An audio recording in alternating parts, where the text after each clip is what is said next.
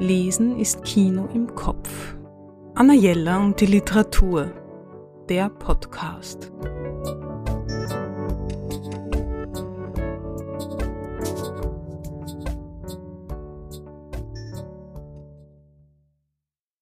Das folgende Buch ist fast noch druckfrisch.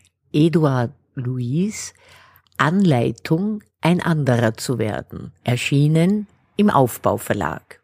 Für einen 30-Jährigen hat der Autor schon sehr viel erlebt und sich in verschiedenen Welten bewegt.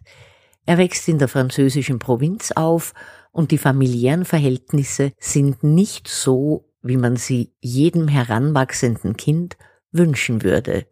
Zu Hause herrscht bittere Armut.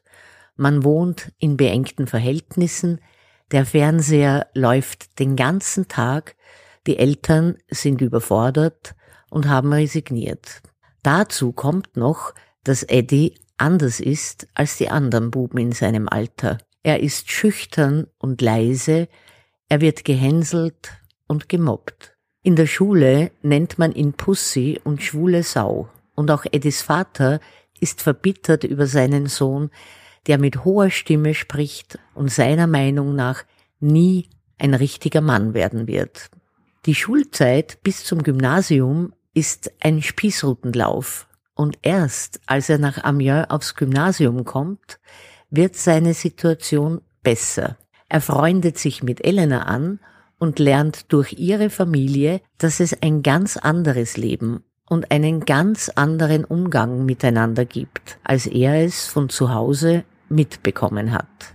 Die Scham über seine Herkunft und über die Armut, in der er aufgewachsen ist, wird noch größer, aber gleichzeitig saugt er alles, was er sieht und hört, auf wie ein Schwamm. Er entfernt sich nicht nur geografisch von seiner Familie, indem er anders spricht, sich anders kleidet und viele neue Interessen hat. Nach einiger Zeit und nach einer Begegnung mit Didier Eribon wird ihm Amiens zu eng und er beschließt, nach Paris zu gehen. Dieser autobiografische Roman ist ein radikal ehrliches Buch über Herkunft und die Entfremdung von den Eltern und ebenso ist er ein Buch über Freundschaft. Die Menschen, die Eduard zu Beginn seiner Metamorphose geholfen haben, ein neues Leben zu leben, waren allesamt Frauen. Ich bin ja nicht dafür, Autorinnen und Autoren miteinander zu vergleichen oder jemanden in eine Schublade zu stecken. Aber Edouard Louis, würde ich sagen, ist etwas wie ein männliches Pendant zu Annie Ernaux, nur halt 50 Jahre später. Sehr, sehr lesenswert.